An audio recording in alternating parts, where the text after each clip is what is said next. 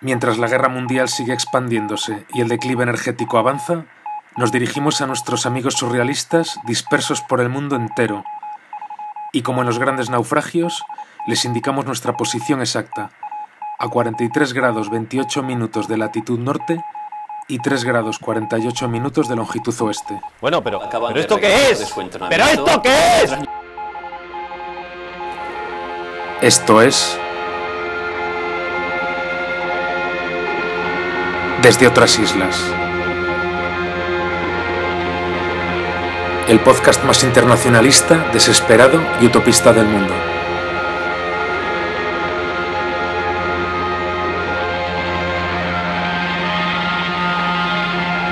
Les habla Herrero Crítico.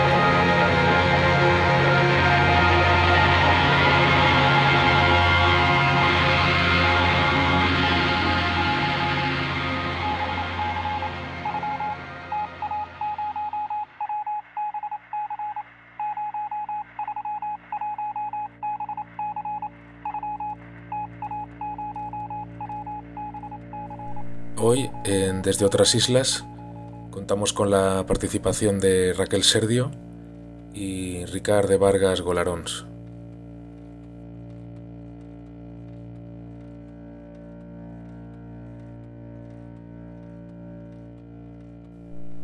Raquel Serdio es del Valle de Cabuérniga, Cantabria. Es licenciada en Filología Hispánica en la especialidad de Literatura y se dedica profesionalmente a la docencia desde hace 20 años. Ha publicado los libros de poesía Cuaderno de Rosalén, En un lugar que yo veo, Mujeres de Mimbre y Aire que trae la voz.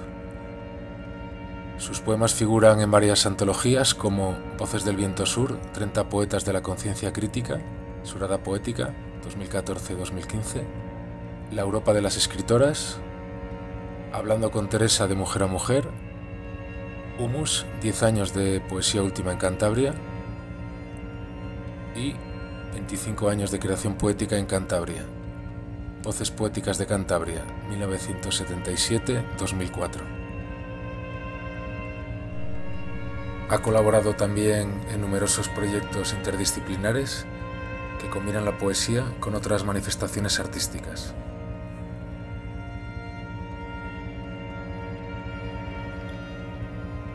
Black Friday. Hazte ahora con una parcela en la zona más cálida del planeta, asterisco, y disfruta de un suculento 30% de descuento. Promoción válida del 13 de diciembre de 2022 al 13 de diciembre de 2023 en los formatos de 13, 33 o 63 metros cuadrados. Puedes hacerlo a través de nuestra página web planetanventa.somoslomas.org, introduciendo el código ODS 13 por teléfono en el 39 60 33 05 33 03 o de forma presencial en nuestras oficinas de la calle Greta Thunberg 13 07 003 de Albacete. Aprovecha la oportunidad y abre la puerta a un nuevo año lleno de emoción y desfrío. Solo tienes que escoger la categoría que más se ajuste a tu perfil, individual, familiar o joven, y empezar a disfrutar hoy mismo de las ventajas exclusivas para las 2.000 primeras ventas. Conexión Wi-Fi 5G de datos ilimitados, supermercados ecológicos de productos procesados y legales, asistencia médica online de primera calidad, zonas de verde artificial para la infancia, un muro casi inapreciable para protegerte de visitantes no deseados y un sinfín de beneficios. Y aún hay más. Dentro de poco publicaremos nuestras promociones de Navidad para que si lo deseas puedas hacer este maravilloso obsequio a tus seres queridos en formato tarjeta regalos somos lo más. No te dejes llevar por habladurías y compruébalo con tus propios ojos. Sabemos que son lugares a los que tus abuelos nunca te llevarían, pero ellos son de otra época, están desfasados y ya vivieron lo suyo. No dejes pasar esta oportunidad. El futuro es ahora. Asterisco. La promotora no garantiza la salubridad del agua ni la optimización del aire. Es posible que el cambio de estaciones sea inapreciable y aún no está comprobado el correcto funcionamiento del aroma de flores, arbustos y frutos.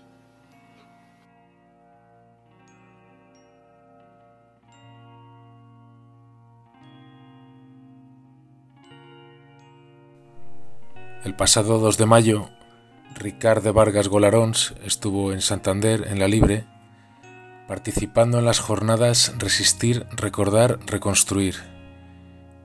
Y nos habló de la guerrilla anarquista en Cataluña entre 1939 y 1963.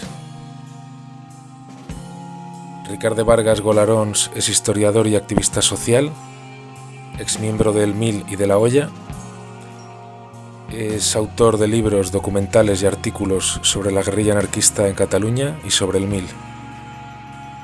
Es un gran defensor de la personalidad política de Salvador Puig Antich y de una sociedad anticapitalista y libertaria. Hemos hablado con él acerca del libro colectivo que ha coordinado, titulado Salvador Puig Antich, guerrilla anticapitalista contra el franquismo. Hemos mantenido dos conversaciones y vamos a escuchar la primera de ellas.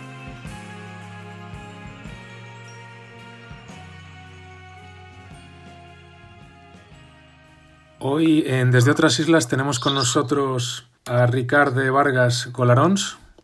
Muy buenos días, Ricard. Buenos días a todos y todas. Siempre pregunto a los entrevistados ¿Cómo están viviendo la situación actual del mundo? El, incremento de guerras interburguesas, el aumento del fascismo. Eh, tú que has vivido contextos muy duros, quizás más duros que el actual, ¿cómo estás viviendo estos momentos de, declive energético, de aumento de autoritarismos? Sí, bueno, esto siempre unas crisis eh, sociales, la crisis del capitalismo, siempre, siempre los fascismos, los radicalismos burgueses, la lucha entre los diversos, en fin, para sobrevivir los más fuertes, eso siempre pasa, ¿no? Lo que pasa hoy en día realmente pasan cosas que nunca habían pasado, para mal, ¿no? Como tú acabas de mencionar. Entonces lo vivimos, pues, en fin, con resistencia, hemos resistido tantos años, lo vivimos pues para intentar resistir y dar un poco de luz a todo ello e intentar crear resistencias fuertes y en fin, cuando lleguen los colapsos que llegarán, pues que haya, que haya espacios de libertad o espacios liberados, ¿no?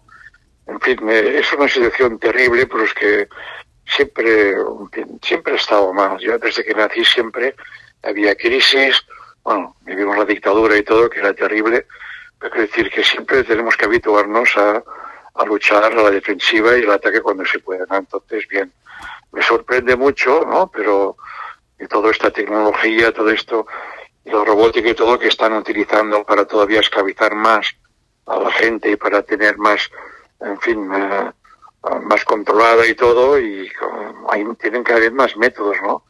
Entonces, contra ello, pues hay que hacer, adaptarse a las circunstancias y luchar, en fin, crear nuevas situaciones de resistencia en todos los sitios y, y conseguir con una práctica, una práctica diferente y liberadora, conseguir cada vez más espacios, ¿no? Espacios nuestros, a pesar de todo. No sé, quiero decir que no me asusto por ello, es decir, que vale, ahí estamos y hay que dar respuestas siempre y colectivas, colectivas y, dando esperanza con, prácticas, digamos, liberadoras reales, ¿no? ¿Y, pues, ¿Y crees que realmente hay el suficiente tejido social actualmente para dar esa respuesta?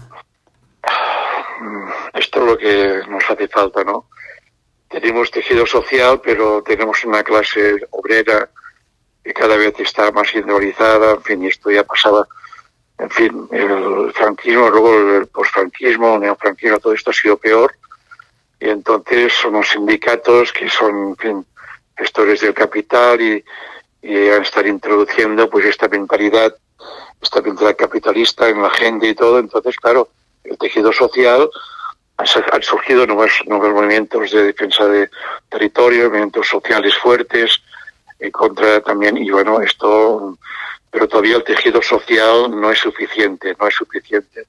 El tejido social tenemos ahora una gran oportunidad de las esclechas, digamos, de las contradicciones de este capitalismo brutal que, está ahora emergiendo con todo está eliminando ya la fuerza de trabajo que antes tenía la Casa Trabajo, ya no es así.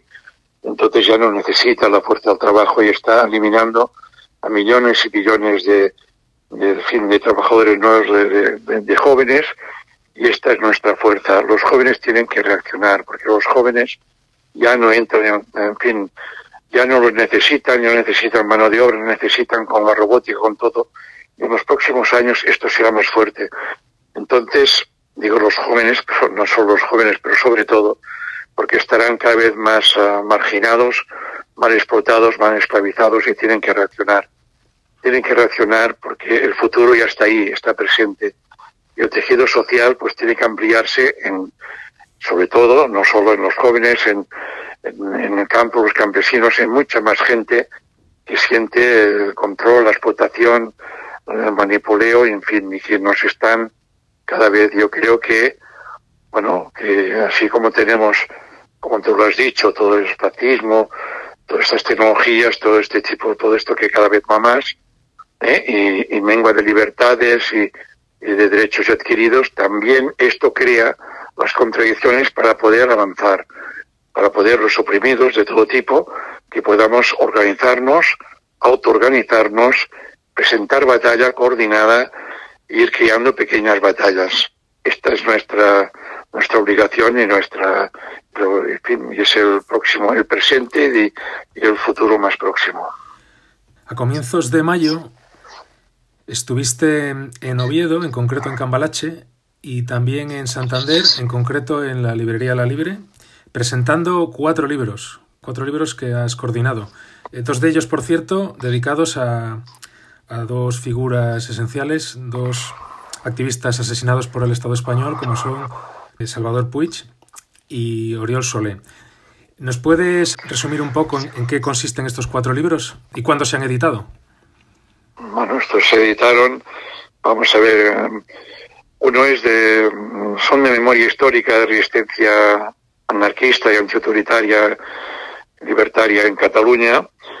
Uno fue, pues se editaron el primero, es en 2015, en el centenario de, de del nacimiento de, de, Kiko Sabaté.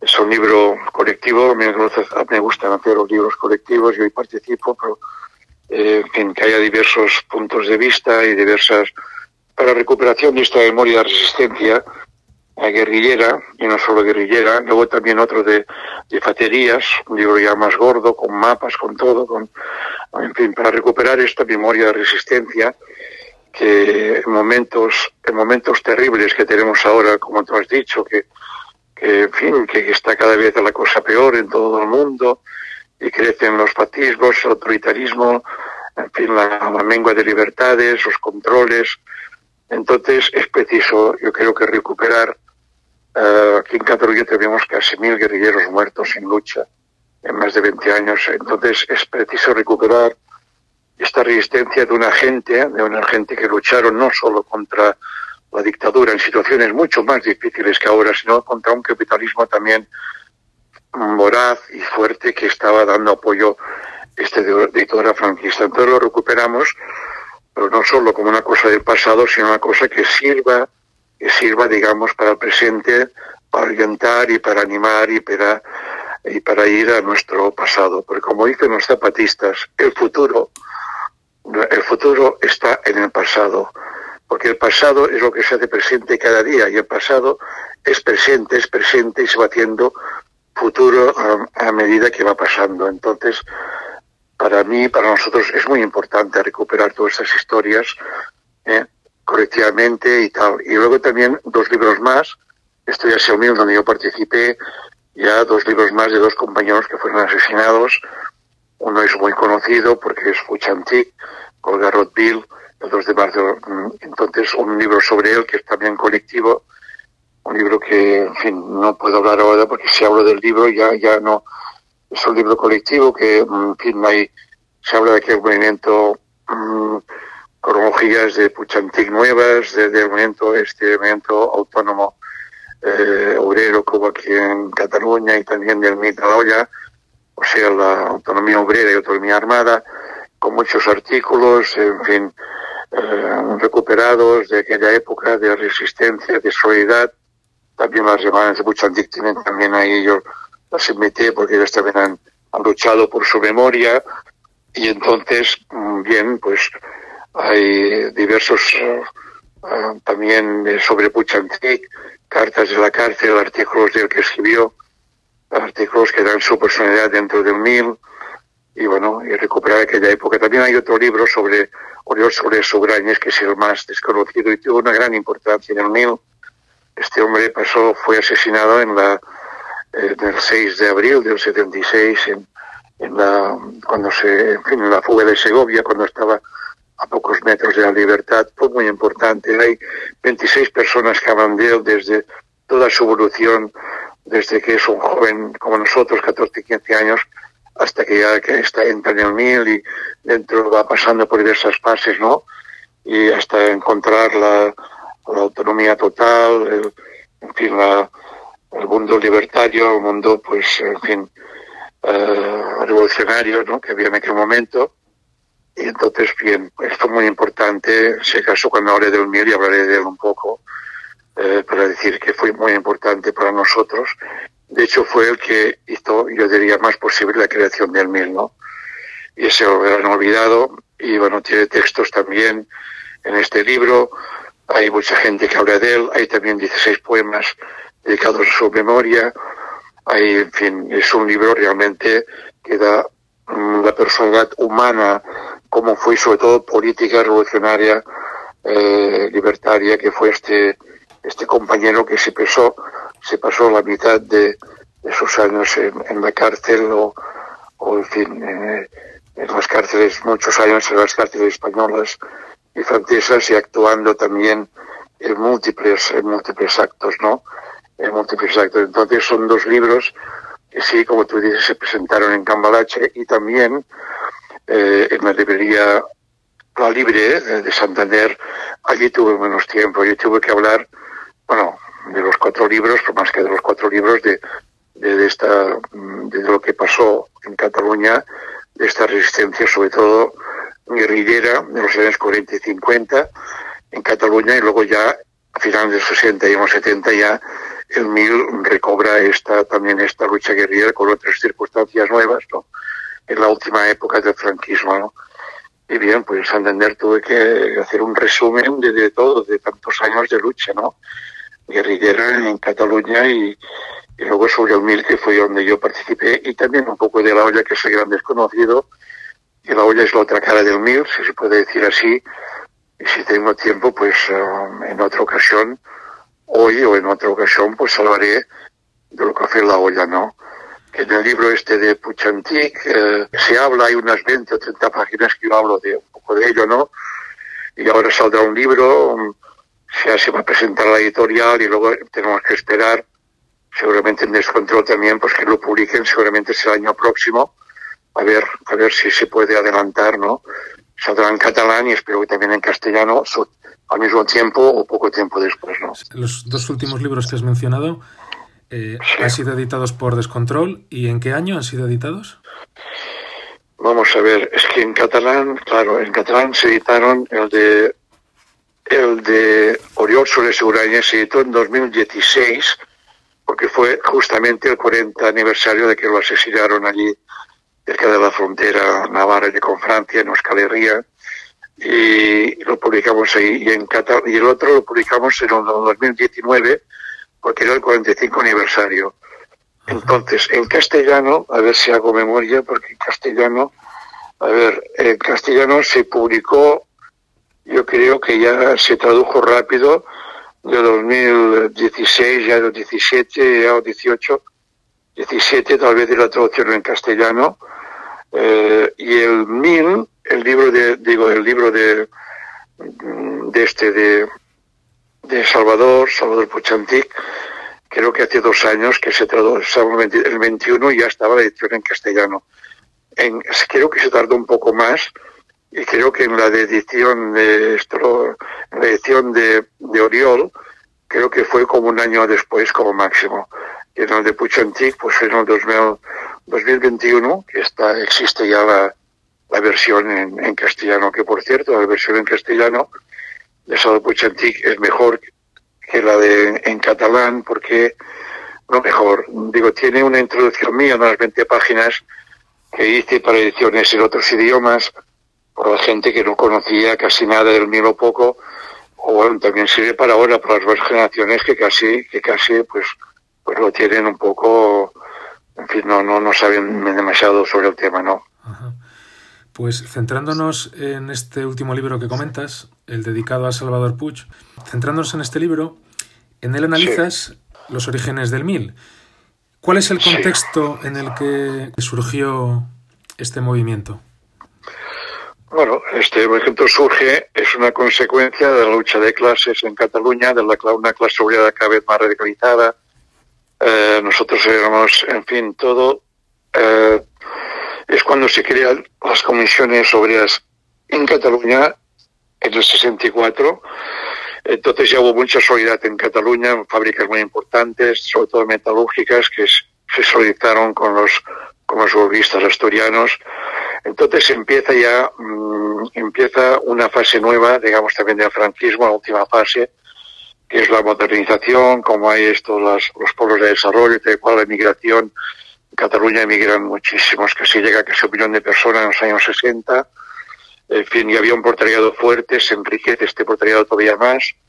Entonces ya, en fin, hay una radicalización, de, ya empieza a mediados de los 60, pues que nosotros ya estábamos con 14, 15, 16 años, ya estamos ya trabajando, luego algunos estudiando también, compartiendo, ya con, participando en primeros de mayo, en huelgas, en solidaridad, en, en, en manifestaciones, etcétera. Entonces, el mío surge de esta radicalización que a finales de los 60 y en los 68, 67, 68, 69 empiezan a haber huelgas autónomas, huelgas fuertes, eh, hay una radicación de las luchas obreras, también se crean comisiones obreras también en los barrios, eh, en fin, entonces hay una, una fuertes luchas en la que ya nosotros ya participamos, algunos de nosotros, tenemos que hablar del premil antes del mil, ¿no? Y bien, eh, entonces esto también tiene una connotación sobre todo en Europa. En Europa, en Italia, en Francia, hay huelgas salvajes, hay, hay toda una reclutación de, de, de, movimientos obreros también eh, en el este europeo, en Polonia, en otros sitios también. Eh, entonces hay varias cosas que inciden a finales de los 60. Esta radicalización de las clases obreras, en autónomas que en Cataluña pues hay una ahí también se crean se crean revistas autónomas como Metal ya en el año 67 luego se quería hacer luego se querían nuestra clase se crean plataformas, plataformas de las comisiones obreras que son pues las que no solo más radicales autónomas antijerárquicas de acción libertaria sino que no solo plantan cara al Estado a la patronal sino que plantan cara también al intento, al intento ya de, de partidos políticos, en concreto del PSUC, que era el Partido Comunista en Cataluña, que ya intentan, ven, uh, intentan pues eh, monopolizarlas, entran ya, en, quieren, entran ya en el 66 en el CNS, en el sindicato vertical, y entonces esto crea también una reacción en contra, digamos, de este, no solo del reformismo, sino de este de este pactismo y de este, de este dirigismo de, partidos ¿no? en contra de los partidos. Y aquí hay ya varias huelgas, ¿no? varias huelgas, una erradicación de las luchas. Bueno, hay varias. Hay, hay en el 67 hay una, Blanc-Sol, esta la cito porque fue en el 69, antes de Harry Walker, fue una huelga en la que, eh, en fin, eh, los trabajadores eh, hicieron un libro que se publicó en Italia por lota continua. Es importante porque 8.000 ejemplares se trajeron clandestinamente por el Pirineo, pasaron a, fábricas de Barcelona, esto, plataformas, Asgoa, grupos más radicalizados, y, aquí ya, y aquí ya está gente del que luego sea del MIL, pues ya, ya está, digamos, uh, conectando, conectando con, con Italia, con, con Francia y tal, ¿no? Y luego pues se crea una, el MIL surge, como he dicho antes, es una consecuencia de la lucha de clases, mire, de este, este mismo movimiento veo radicalizado, cada vez más autónomo, autónomo, antiautoritario, antijerárquico, en contra del control de los partidos políticos, ¿eh? Eh, y, en fin, y para dar, dar una serie de mm, teoría, teoría y práctica de ayudar, digamos, a este evento obrero donde muchos de nosotros surgimos de ahí surgimos de esta clase obrera, ¿no? Entonces, mm, para ello, para ello, pues se crea unas, unas ediciones, ese caso ya hablaré después, pero hay un premio, hay un premio antes de las ediciones de mayo 37, este, este compañero que fue eh, Oriol Ograñes, pues eh, tuvo que exiliarse, él ya estaba en plataformas en 69, 78, 79, en plataformas, estuvo ya en la cárcel, cuando sale participa en huelgas como la de Helados Cami, y allí con cócteles montó y todo, en fin, para los que no, no cerraban y tal. Entonces tiene que exiliarse porque había estado en la cárcel de varias cárceles eh, de España y tiene que exiliarse en, Francia, llega a Toulouse y allí pues eh, en el final 69, en los 70 y allí eh, se querían unas ediciones ya que son de nuestra clase porque de, de plataformas, ¿no? de esta parte más radical de, comisiones obreras que tenía pues en, en, varios barrios de Barcelona, en varias comarcas de Barcelona, del Maresma, del Barrio Bregat, del Barrio Bregat de, comarcas alrededor de Barcelona importantes industriales tenía una gran presencia.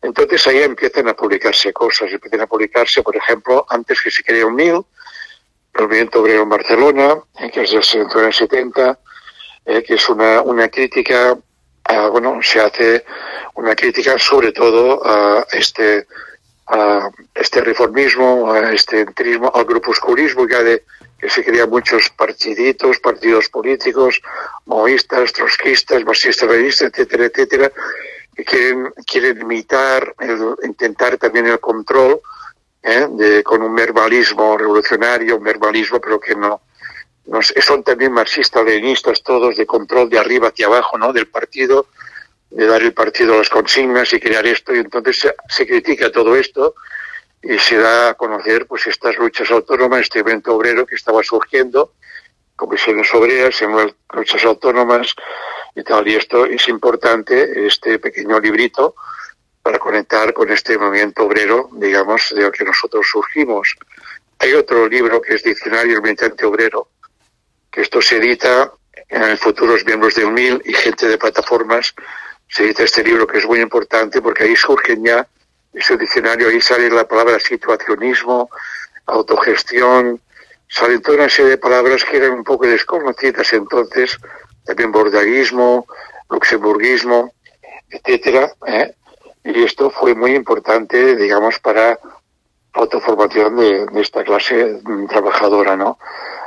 hay una huelga muy importante que es la Harry Walker, que es de duró 62 días, que es del, bueno, pues empieza en diciembre del 70 y acaba en periodos del 71, porque aquí ya, aquí ya tienen, aquí lo que luego será un mil y hasta ahí. O sea, en esta fábrica son rechazados los partidos políticos, se es plenamente. Eh, una fábrica de Barcelona, de barrio San Andreu. Ahí participan lo que luego será un mil. Para entender un mil se habla de equipos. No es que hubiera unos equipos, hay el equipo, digamos, obrero, que son plataformas, luego es el equipo exterior, luego serán los GAC, los grupos, los grupos autónomos de combate, que serán los que harán las expropiaciones, luego está el equipo teórico, que luego serán las elecciones de mayo 37. En esta huelga ya participan los tres sectores, ¿eh? que luego será posteriormente, ya en 61, 62, ya se quedaría se crea un MIL que estará formado, pues bueno, por estos tres sectores, por los que coordina, tiene una gran importancia. Oriol Solé, que desde que él estaba, era un guerrillero, era un tipógrafo, era un obrero, él ya estaba metido con la Butago, con luchas, y él es el que tendrá mucha importancia para coordinar, para hacer posible, digamos, este intente, este movimiento que luego se llevará, se llevará en mil, ¿no? En fin, he contestado muy sucintamente, hay muchas cosas, pero tú puedes preguntar sobre, sobre el tema, sobre esto, ¿no? Digamos, sobre el premio, sobre el ambiente que se crea, ¿no? Nosotros somos hijos de los vencidos, Puchantik, los padres de Puchantik estuvieron en el campo de concentración de Argelés, también mis padres estuvieron allí. Somos los hijos que nos rebelamos ya, eh, ya cuando éramos jóvenes, en los años 60, junto con una clase obrera aquí en Cataluña, en Barcelona, en los barrios, eh, ciudades industriales que había muy fuerte, eh, que va teniendo potencia, y entonces ya a, la fin del franquismo va teniendo más conciencia, es, otro momento diferente de los años 40 y 50, eh, es un año diferente, entonces nosotros tenemos muy presente las guerrillas que hubo anarquistas, de Kiko Sabatier, de Paterillas, de tantos guerrilleros que lucharon anteriormente, una década ya solo anterior. Entonces fue muy importante para nosotros esta, eh, en fin, porque las, armas para hacer los atracos venían de ahí, venían de estos guerrilleros que nos dieron anarquistas, anarquistas que estaban en Toulouse, que sirvieron para luchar contra, sirvieron para luchar contra los eh, los batis, a liberar ciudades en Francia, luego sirvieron para luchar también por las armas que utilizaron los años 40 y 50 nuestros guerrilleros anarquistas y también nos sirvieron a nosotros en una nueva etapa diferente en la que la clase obrera iba tomando, eh, fin, había luchas muy fuertes eh, y entonces se crearon en esta época, estoy hablando de los finales de los 60, principios de los 70, eh, se crean ya comités de fábrica autónomos, comités de fábrica elegidos en asambleas y también en algunas fábricas también como la SEA en el 71 y posteriormente se crean comités de autodefensa. Autodefensa porque se quería que la clase obrera tenía que pasar a la ofensiva, tenía que defenderse de la represión terrible, porque es que los últimos años del franquismo son muy, hay mucha represión, nos matan a trabajadores, no solo en Cataluña, sino en otros sitios como en fin, en Madrid, en Andalucía, en el Ferrol, en otros sitios. No es una lucha muy fuerte, que hay una clase obrera que va tomando ya más conciencia ¿eh? y, que está, nosotros estamos en contacto con, con Europa ya desde los 60 y, bueno, hay compañeros nuestros que están en, que participan en el mayo 68. El situacionismo, tú me lo, me lo eh, preguntaste allí lo dejo para hablar con más profundidad. Si quieres responder ahora, viene muy a colación. No, ¿eh? ahora no, no, no, no, porque cuando hablamos de, lo dejo porque es importante.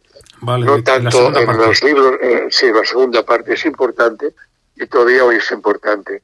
Entonces, para dar ejemplos, explicar cosas concretas, tal y cual, y esto. nosotros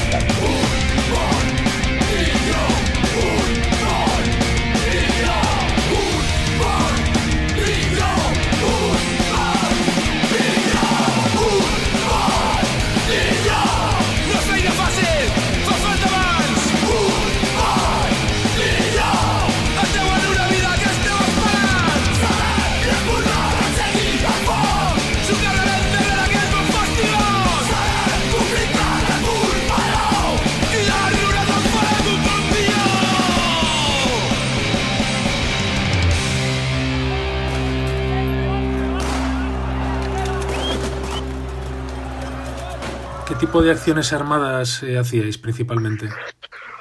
Bueno, las acciones armadas, primeramente, eh, eh, en fin, la biblioteca, se crean, es decir, se crea primeramente, en fin, primero se dice, necesitamos dinero para hacer una editorial, unas ediciones, porque la clase obrera, para publicar sus propios textos, los textos teóricos y prácticos de luchas que estando en Europa que se han dado y tal para autoformarla. Y entonces, porque había una clase trabajadora que debido a la, en fin, a la represión terrible, eh, en fin, del franquismo y todo, y sobre todo una clase nueva, muchos obreros nuevos que venían en Cataluña del campo y tal, pues que no tenían formación. Entonces se necesitaba, uh, de, ya lo habíamos hecho antes, en los finales de los 60, 70, pues se necesitaba esto eh, formalizarlo y hacerlo más, más consistente. Entonces creemos que hay que, eh, hay que hacer unas ediciones, unas ediciones repartidas por las fábricas, por los bares, por los sitios y tal. Pero bien, esto, ¿cómo se consigue? Esto es mucho dinero. Entonces, bueno, pues el dinero está en los bancos y los bancos son, eh, son, en buena parte, son expropiados del trabajo de la clase trabajadora, es dinero robado, es dinero expropiado, pues ahí estamos y no hacemos nada nuevo ya como Kiko Sabater, Zaterías, Durruti y tantos otros años 20, 30, 40, 50, pues nada, vamos a hacer lo mismo, pero para esto necesitamos dinero. Están los bancos, pues vale, pero para esto necesitamos armas. Las armas nos las dan nuestros compañeros en el sur de Francia, ¿eh? que las tenían allí escondidas, y no solo las matretas Stein, y no solo bombas de mano, no solo, eh, en fin, otros tipos de pistolas, de, de donde de tal esto, sino que bien, entonces ya lo tenemos. Entonces las acciones armadas, el MIR tuvo muy poco tiempo, tuvo dos años solo, entonces se hacen en explotación de bancos, y no solo de bancos, y, sino también de máquinas, de offset, de esto y tal, para que los propios trabajadores se pudieran imprimir sus, en las fábricas sus propias huelgas, sus propios panfletos, sus propias revistas. Entonces el MIR, sí, teníamos también previstos sabotajes pasar a una serie de resistencia de, en fin, que se pedía ya en, sectores no realizados de esta clase trabajadora, pasar a, sabotajes para pasar, digamos, a, en contra, luchar en contra de la represión, la represión tan fuerte y a autodefendernos y empezar a esto.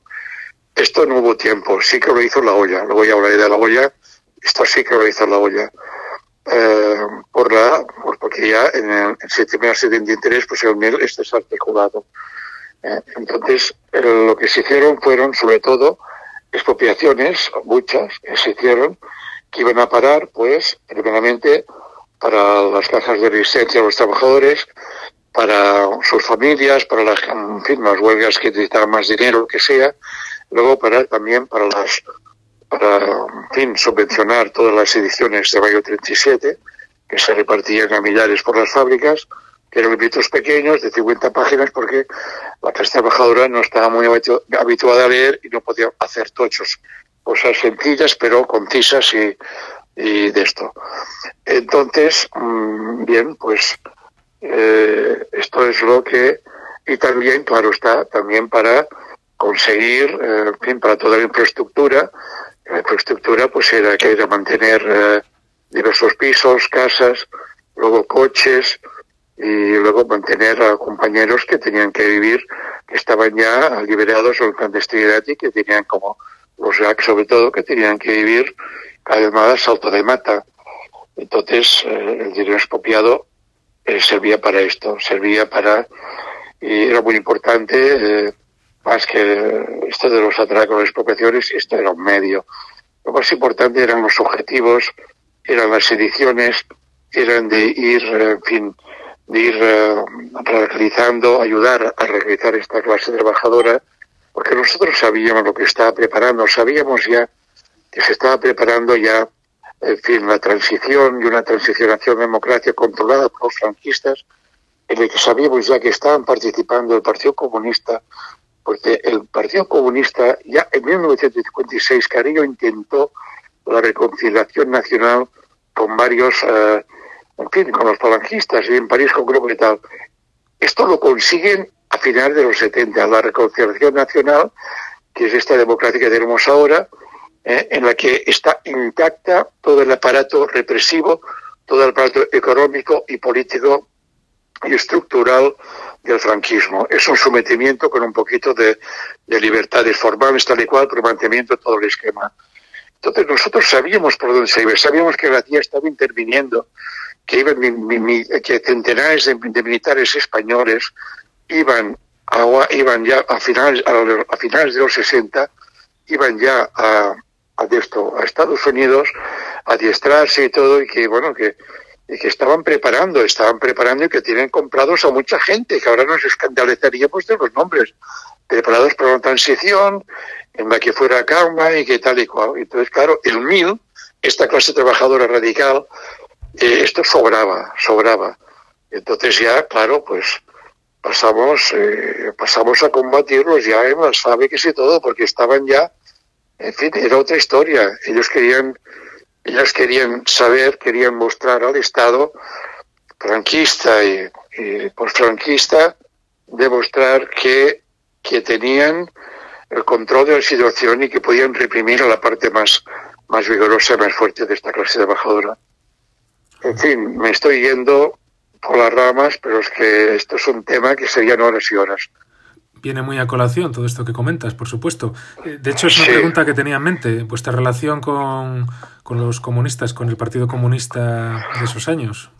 Nosotros teníamos relación, sobre todo, evidentemente, con plataformas y con los trabajadores más radicales, autónomos y tal, eh, libertarios, de, práctica libertaria, autónoma, jerarquía antiautoritaria, pero también teníamos contactos, mm, en fin, con los anarquistas, ¿no? con el anarquistas, sobre todo había poco que en Cataluña estaba desvalorizado, pero estaba en Francia, en otros sitios, eran prioritarios, y también con toda la extrema izquierda, porque cada uno se metió donde podía, pues con todo el movimiento comunista, ORT, con esto, lo otro y tal. También con, uh, con gente catalana como Faco, esto que eran eh, independentistas pero que estaban por lucha armada, pues también había contactos, contactos a ver si se podían hacer cosas conjuntas. Y luego, pues bueno, con toda, con toda, también con, con independentistas que eran entonces que era el PESAN o que gente o Front Nacional de Cataluña que eran muy solidarios, fueron muy solidarios con Puigdemont y que eran gente, pues bueno, que algunos se hacían autogestionarios o, o que participaban en luchas obreras y que tenían esta influencia nuestra también con estos, con todos. Incluso te diré que yo había tenido contactos con un partido carlista que era autogestionario y que era de práctica libertaria, bueno, eran muy pocos, ¿eh? que era increíble, ¿no? En cambio, con el PSUC no, con el PSUC no, porque el PSUC, el PSUC estaba ya eh, en las fábricas, ya no, no, no, él estaba entrando en el CNS cuando nosotros estamos por el boicot en el CNS el MIL, con los trabajadores, con, con plataformas y conseguimos muchas fábricas, la mayoría fábricas grandes, eh, como SEAT, como yo que sé, la maquinista, Pegas, etcétera, conseguir que más del 50% no, abstención no participara en estas, en estas elecciones. Eh, entonces, teníamos la historia de la guerra, que hicieron aquí en Cataluña una contrarrevolución, eh, una contrarrevolución. Se aliaron con los estalinistas, bueno, venía todo allí, y, en fin, Aquí tuvimos al PUM, que estuvo con nosotros, con los anarquistas, con el y hicieron, intentaron mover el capitalismo, cargarse las cotizaciones, se cargaron muchos compañeros, eran reaccionarios, estaban aquí el, el PSUV, el OGT creó con la, eh, se creció con la burguesía, pero el 37, eh, de toda la gente más reaccionaria o gente que estaba en contra, pues a sus filas, ¿eh? Entonces, claro, teníamos esta experiencia de la guerra, pero teníamos la experiencia que entonces ellos tienen una serie, una fuerza en los años, en los 60, antes no, ¿eh? porque están ya con los curas, están en la universidad, están, tienen todo el apoyo de, de en fin, de los partidos comunistas, del PCI, de, de esto también, de la Unión Soviética, de todo esto, y van teniendo influencia. Entonces, claro, ellos intentan, pues, en fin, en las huelgas y en, las luchas y todo son antítesis, son anti, antagonistas. Entonces con ellos no teníamos contacto porque ellos eran como el enemigo un poco. ¿eh? No quiere decir que había, había muchos trabajadores del PSUC y tal que eran compañeros, que luego se salieron o que eran solidarios y tal, ¿no? Pero quiere decir que, en fin, eh, eh, que, que, sí, que con ellos no hubo, no hubo contactos. Con todos los demás sí, pero con ellos no. En el libro, en el libro de Salvador Puig, afirmas que el MIL no tenía una línea teórica propiamente dicha. Había diferentes sensibilidades. hombre, hombre, éramos antiautoritarios, éramos de acción libertaria, anticapitalistas, intentamos ser eh, llevar a práctico una, en fin, esto muy situacionista, en fin, eh, luchar contra la alienación no, sin medios alienados, sin partidos, nosotros creemos que los partidos eran, alienaban a la clase trabajadora. Los partidos no tenían que ser, como la primera internacional, pues querían tener los mismos, incluso en lucha armada, en agitación armada, que hicieran las mismas cosas, no un, hablamos de movimiento real, movimiento real que se demuestra en lucha contra el capital, en la lucha y tal. Entonces tenían que ser los mismos que se organizaran incluso en, si había acciones de, armadas y tal. Entonces, claro, eh, ¿qué te decía ahora? Pues sí, esta, la ideología, hombre, influenció mucho el situacionismo. Hoy no hablaré, porque creo que es un tema aparte. nos influenció sobre todo la lucha, es decir, eh, hombre, las luchas, las conquistas anarquistas, el anarquismo revolucionario, las cotizaciones, las, uh, en la lucha armada nosotros no hicimos nada nuevo. Esto de los GAC era lo mismo que hacían Durruti, que hacían esta gente, era lo mismo. ¿Entiendes? Entonces, eh, sí, recuperamos, recuperamos marxismo antiautoritario y antiestatista de los consejos obreros, que era completamente desconocido en el Estado español. Nadie se lo damos a conocer, lo publicamos clandestinamente. ¿eh? Eh, porque nos interesaba, porque reportaba la autorganización de la clase, reportaba la autonomía en frente del capital y de los partidos. ¿eh? Nosotros teníamos una experiencia ya de 150, años en Europa que los partidos de izquierda, comunistas, socialistas y los sus sindicatos, lo único que habían hecho es introducir a la clase obrera, es eh, no introducirla, como no me sale la palabra, y es fácil, integrarla dentro del sistema capitalista, eh, el individualismo, todo esto. Entonces, estamos convencidos de esto y, entonces dimos a conocer esto porque era interesante, eh, nos acercaba.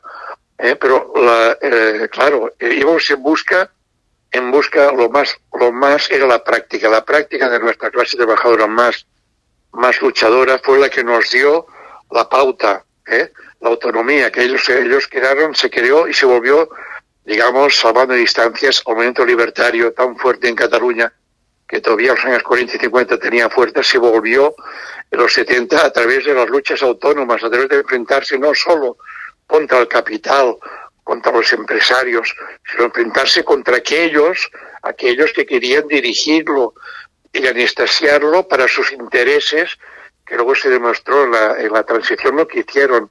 ¿eh? Entonces, claro, es en esta lucha práctica eh, sí, hay influencias situacionistas fuertes, ya hablaremos, hay también eh, influencias lo que está pasando todo en Europa, de las huelgas salvajes, y también iban aquí en, en parte, aquí en Cataluña, en otras partes del Estado, ¿entiendes? Esto fue, esto fue, nos hemos auto, nos hemos formando a nosotros mismos, y, en fin, desde algunos, desde el rompiendo con el leninismo, rompiendo con, y entonces, eh, en fin, nos ayudaron mucho estas luchas en Cataluña y en Europa, que también se van dando, y había, aquí había, había, viajamos continuamente gente del Milo o gente de obreros de plataformas, de esto y tal, la Harry Walker en, en, en Blacksol, en otras huelgas autónomas, se viajaba a Francia, a Italia, porque allí había las filiales y tal, y se conseguía dinero, solidaridad y tal. Y luego, bueno, con compañeros, ya te he dicho que nos editaban en, en Francia, ¿no? Luego, eh, digo, en Francia, en Italia. Luego, en, Fran en Francia, en fin, contactar allí con gente como Jean Marrot, que era consellista con el conseguismo, con gente que, en fin, que está, se estaba autoformando en las luchas, ¿no? Eh, entonces, la librería Top, allí Espartacus, allí recuperamos muchos textos que, que, se tradujeron, ¿no? Se tradujeron al castellano y se publicaron en ediciones del año 37. Es decir, la, la, nuestra influencia, nosotros sí que eh, estamos en contra del doctrinamismo, de la ideología pura, de las ideologías que defienden, defienden una serie de doctrinas y todo esto, sí, porque en esto también nos acercaba al situacionismo. Eh, eh, estamos muy por la práctica de las luchas y creando en la práctica todo un movimiento y creando al mismo tiempo teoría y práctica unidas, ¿no? Eh, que a decir ahora se me ha ido, algo iba a decir, bueno, es igual. Por ejemplo, eh, teníamos la, la organización de las tareas.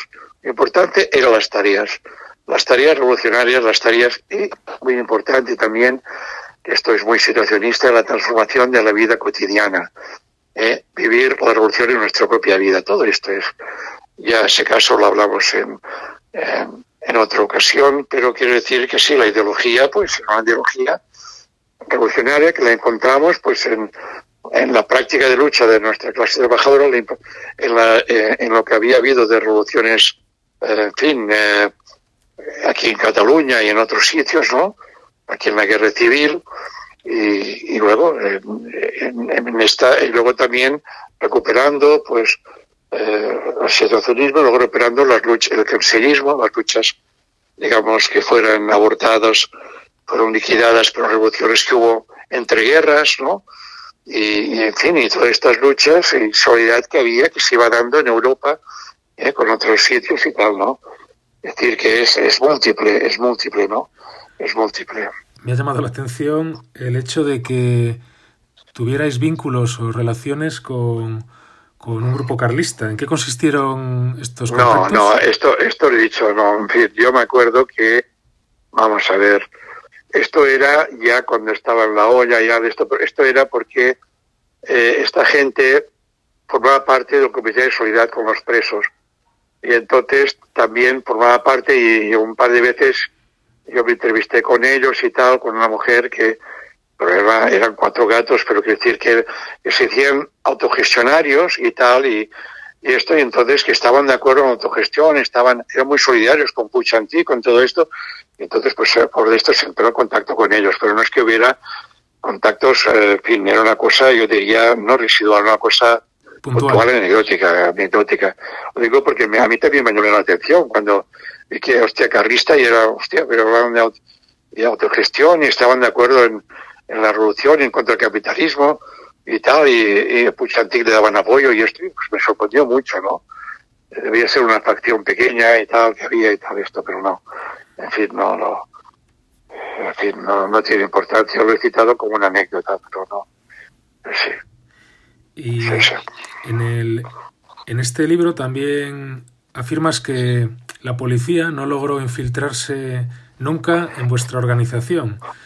No, señor. No, ¿Qué, tipo de, ¿Qué tipo de precauciones, qué tipo de apoyos y precauciones teníais para, pues para evitar eso? Porque la verdad que sorprende. Bueno, al ser un grupo, vamos a ver, al ser un grupo que hacía ya agitación armada, ya se empezó a 73 y de esto, entonces se tenía que tener muchas precauciones. En fin, se tenían que, en fin, eh, yo me reuní, nos, teníamos locales, pero locales eh, que solo conocieron algunas personas, no todas, ¿entiendes? Cuando te reunías allí. Luego nos reuníamos a veces en bares, pero diferentes bares, pero fueran solo 15 o 20 minutos para dar una, una y si tardabas más de uno o dos minutos, eh, se daba una, una cita de 15, 15 minutos, ¿no? Uh, para, hay 15 minutos, 15 días más tarde. Entonces, eh, en fin, no sé cómo decirte, era, eh, era como células que uno no conocía a los otros y tal, y esto. Esto fue más en el Loya, en el Loya fue más, más eh, de este aspecto, pero sí, es decir, eh, teníamos, claro, contactos con los trabajadores y tal, y entonces esto se tenía que ir con cuidado. Eh, de hecho, una, de hecho no fue, la, o sea, la autorización la, no fue porque, en fin, fue por otra historia, ¿entiendes? Fue por seguimiento, fue por otras historias, pero no fue por infiltración dentro. Que infiltración dentro ya nos conocíamos, en fin, muchos de ellos nos conocen, algunos eh, en el instituto, en la fábrica y tal, nos conocíamos. Entonces, los que hubiese un núcleo, digamos, de estos tres sectores, los tres equipos del MIR, de este movimiento, para decirlo, llamarlo de alguna manera, ya nos conocíamos bastante. Entonces, mmm, los que hacíamos las acciones, luego también llamar y esto y tal, nos conocíamos mucho. Es decir, entonces era difícil la infiltración yo hago algún intento, alguna cosa, pero no, no, no, no, no puedo ser. Entonces la, la gente que entraba nueva lo que sea, ya era gente conocida, gente que tenías, luego las precauciones eh, que se tomaban, que, que eran, eran muchas. Sí que teníamos locales liberados. Eh, y entonces estos locales, pues bueno, a veces, eh, en fin, yo por ejemplo, eh, yo que era legal, digamos, que no, no estaba fichado, pues tenía entre otros locales, había un local cerca de la Sagrada Familia, con mi nombre y tal, y esto y lo otro. Y, y allí, pues, eh, bueno, yo me hice pasar por allí portero y todo, pues que era una persona, pues que eh, tenía, en fin, que era un pintor, un bohemio, que hacía esculturas, que pintaba y tal.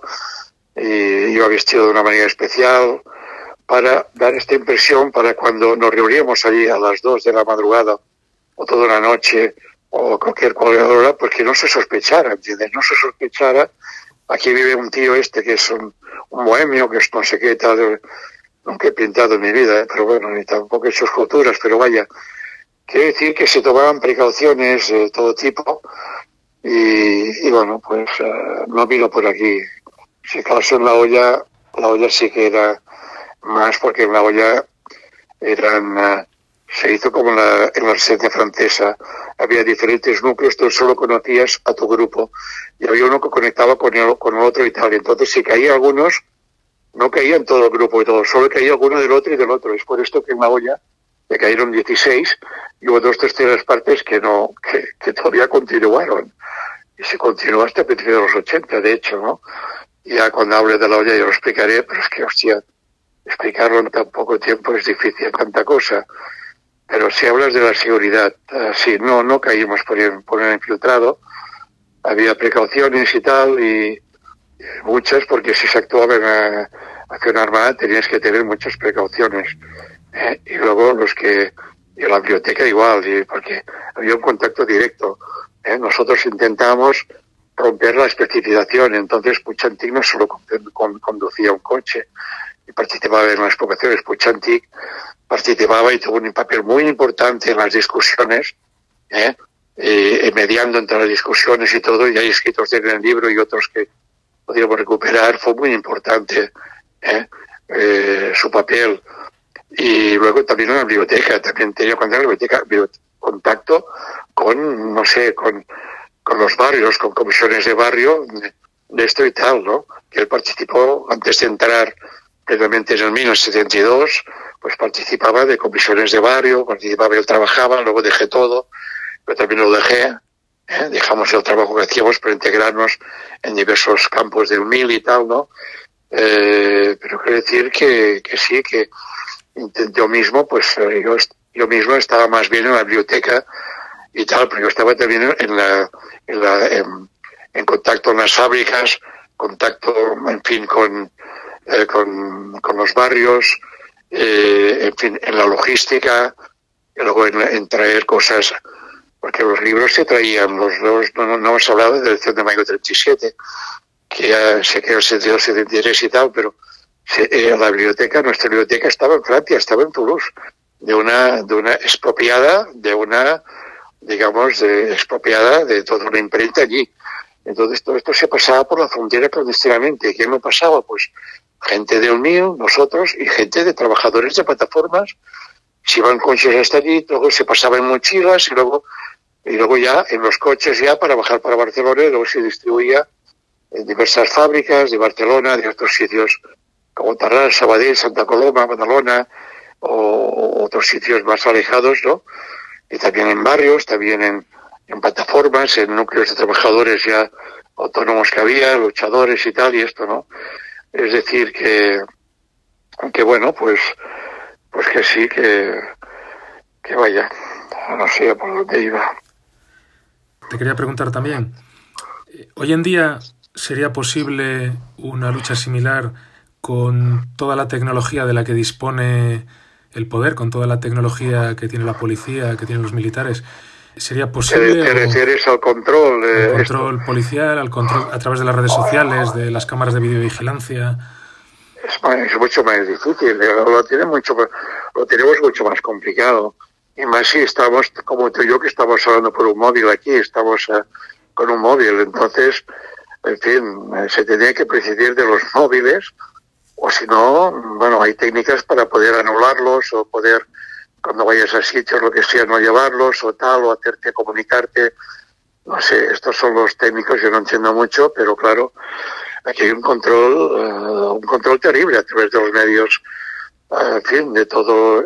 Esto le va bien, porque ellos así lo controlan todo, saben todo como la policía, que sabe todo lo que se hace y tal, y bueno, luego actúan cuando tienen que actuar, si es que actúan, si tienen que actuar, a lo mejor no hace ni falta, ¿no? Entonces, claro que es mucho más difícil. Pero claro, igual que hay la tecnología, esto también hay la contra, no sé, ahí tenemos, solo que tenemos gente especializada, cómo combatir esto, cómo poder eh, neutralizar o pasar desapercibido, pero es mucho más complicado porque actuamos en un campo que ellos dominan, un campo tecnológico y tal, ¿no? También tienen sus facilidades, que se pueden imprimir muchas cosas, se puede hacer muchas cosas, pero esto todavía esto nosotros, eh, hasta que llegaba la policía, iba a tardar tiempo en llegar. Ahora lo un momento, porque ya está ahí más. Sé que era más complicado. Pero bueno, estamos en los nuevos tiempos y tenemos que adaptarnos a nuestros nuevos tiempos. Intentar, pues, eh, no sé, eh, intentar, pues, hacer lo posible para mantener la, mantener la clandestinidad, la clandestinidad cuando sea posible, ¿no? Y, bueno, yo creo que hay métodos, hay formas para poder combatirlo, pero no totalmente, ¿no? Pero claro que es mucho más difícil, hombre.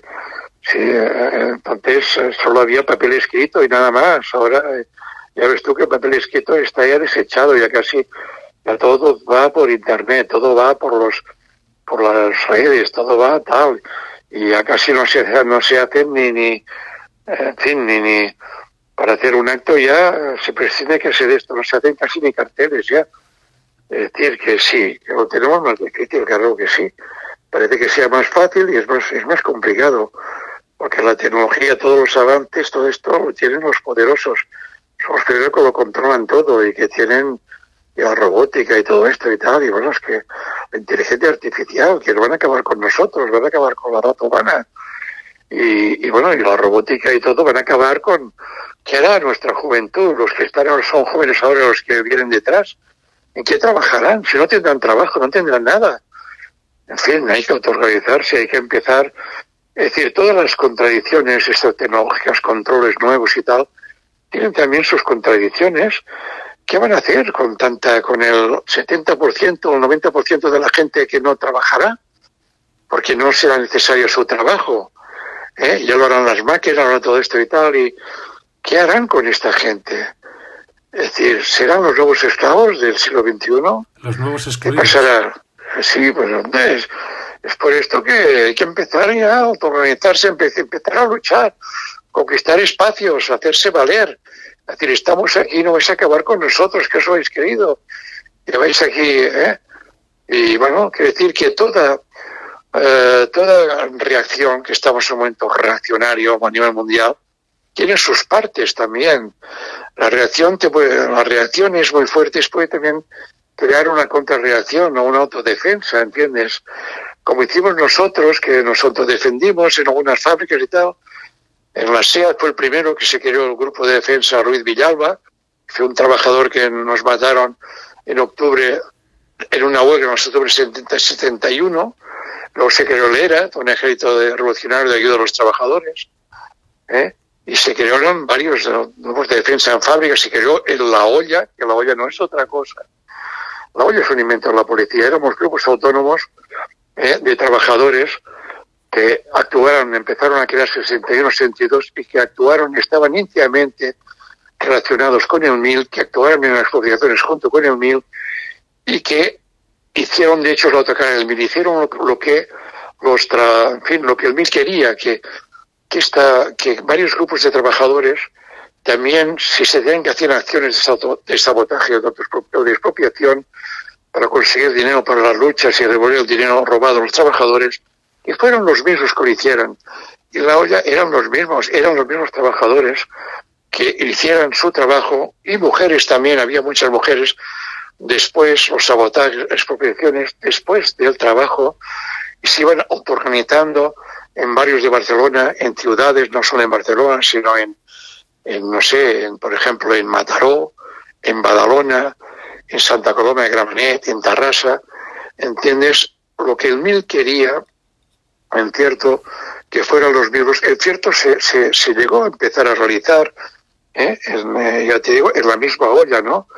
Entonces es importante la olla porque es, digamos, la otra parte de la moneda. Es lo que el Bill quería, pues que se empezaba a hacer ya, ¿no? Y actuó previamente conjuntamente y tal, y, bueno, y, fue el gran que dio la cara por el Mil. Cuando el Mil cayó, pues dio la cara, en fin, eh, hizo mucho más expropiaciones que un Mil eh, tenía una infraestructura mucho mayor que el MIL, ayudó mucho al MIL, muchas de las expropiaciones que hacía el MIL era la olla, la que se lo decía porque la olla tenía gente trabajadora en los bancos, en las fábricas, en los sitios, y entonces cuando había alguna expropiación, alguna cosa, ya se le pasaba, el, la olla sabía dónde iba porque eran los mismos trabajadores que daban el aviso. Entonces, eh, en fin, se sacrificó por el mil porque éramos compañeros y entonces, eh, en fin, intentó en varias ocasiones salvar a Puchantí. Entonces hizo ya en octubre del 73, cuando hubo ya después de la desertificación del mil, se movilizó completamente, salió casi de, las, de la clandestinidad que estaba. Bueno, no salió nunca, pero quiero decir, de, se dio un poco a conocer creando comités de, comités de, de apoyo con el MIL, del ex-MIL, dio, se hicieron varias, eh, el, dossier ex-MIL, varias ediciones para darlo a conocer a mucha gente que lo desconocía. Se dio mucho dinero para, para salvarlo, se ayudó a los Gary, eh, se hizo muchas cosas, en fin, se hicieron sabotajes, se hicieron cosas que nunca se habían hecho en protesta, se intentó y, la olla fue que dio la cara, porque eran trabajadores compañeros también de Puchantí, que algunos lo conocían, eh, que se actuaron conjuntamente muchas cosas. Y entonces, pues, en fin, eh, es la parte esta obrera, digamos, que eh, con agitación armada que actuaba, y esto y la que yo también, porque yo, cuando se desarticuló el mío, en septiembre del 73, cogieron a varios, algunos no nos cogieron, yo estuve escondido en Barcelona, en un barrio de barrio hace 15 días escondido allí, y cuando pude me escapé, eh, me fui para Italia, ya tenemos compañeros, uh, clandestinamente, yo estuve un mes o este que pasó la, y luego volví en noviembre, mismo año clandestinamente a Barcelona y me integré en la olla, en grupos autónomos, eh, libertarios, otros autónomos que eran, que en fin, que tenían que fusionarse también con, con, el, con los GAC, eh, para actuar en una fase ya de sabotajes, una, una fase de, de, luchar en contra de la represión y todo esto y tal, ¿no? Y, y bien, eh, esto ya es otra historia, la historia de la olla, que ahora saldrá, bueno, ahora yo hablo un poco, en, en fin, unas 20 o 30 páginas sobre ello en este libro de Salvador Puchantic, y ahora saldrá un libro, ahora igual es dentro de unos meses o para el próximo, el del año próximo, explicará lo que era Doya, que realmente es interesante, porque eran, eran gente, eran gente, o éramos gente anónima, y entonces como gente anónimo se hacían más cosas, por ejemplo, se hacía una expropiación, el MIL, eh, ponían las siglas MIL y decía, porque se hace esto, lo otro y tal, esto es el dinero expropiado a la burguesía, por los trabajadores, para que se la lucha por la revolución social, tal y cual, la olla no. La olla, la olla eh, creía que esto no se tenía que hacer. era tan autónomo que quería que, como formábamos parte del proletariado, pues este dinero iba para el proletariado, pues nos hacían expropiaciones y se acabó.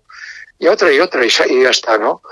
Era en este aspecto más eh, interesante. ¿Y el papel que desarrollaron las mujeres? Y bueno, y las mujeres. En el no había mujeres que hicieran, eh, que actuaran de una manera de agitación armada. En cambio, en la olla sí.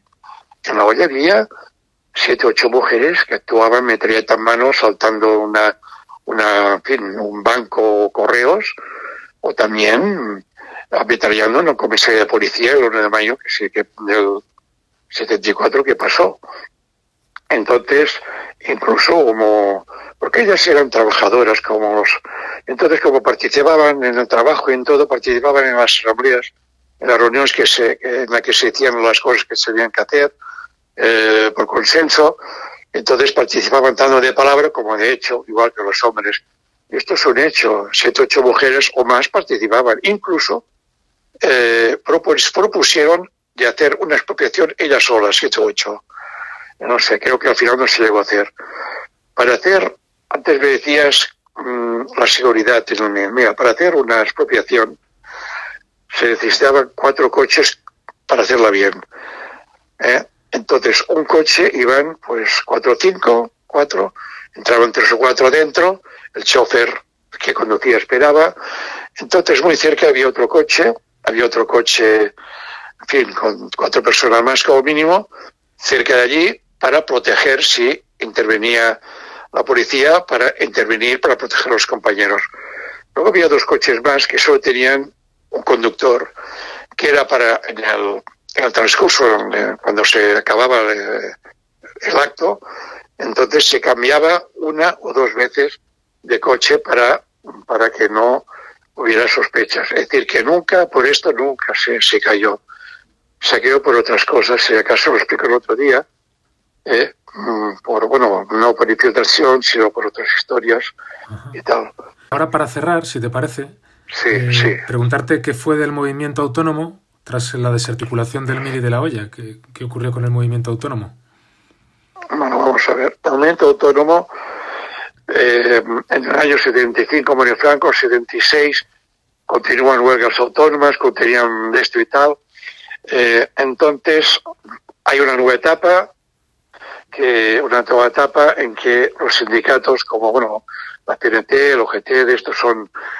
Entonces, dentro del movimiento autónomo hay una discusión eh, si se entra en TNT para mantener, para mantener la autonomía y tal, eh, por inmensa mayoría se dice que sí, que se podrá mantener, dado, la, dado que son, en fin, la autónoma, antiautoritaria, libertaria y tal, pues que se podrá mantener, en fin, más o menos y tal, y aprovechar la justicia histórica para tal. Entonces, la inmensa mayoría de trabajadores, que eran millares, sobre todo, dominaban en el sector metal, había muchísimo, yo creo que minoritarios.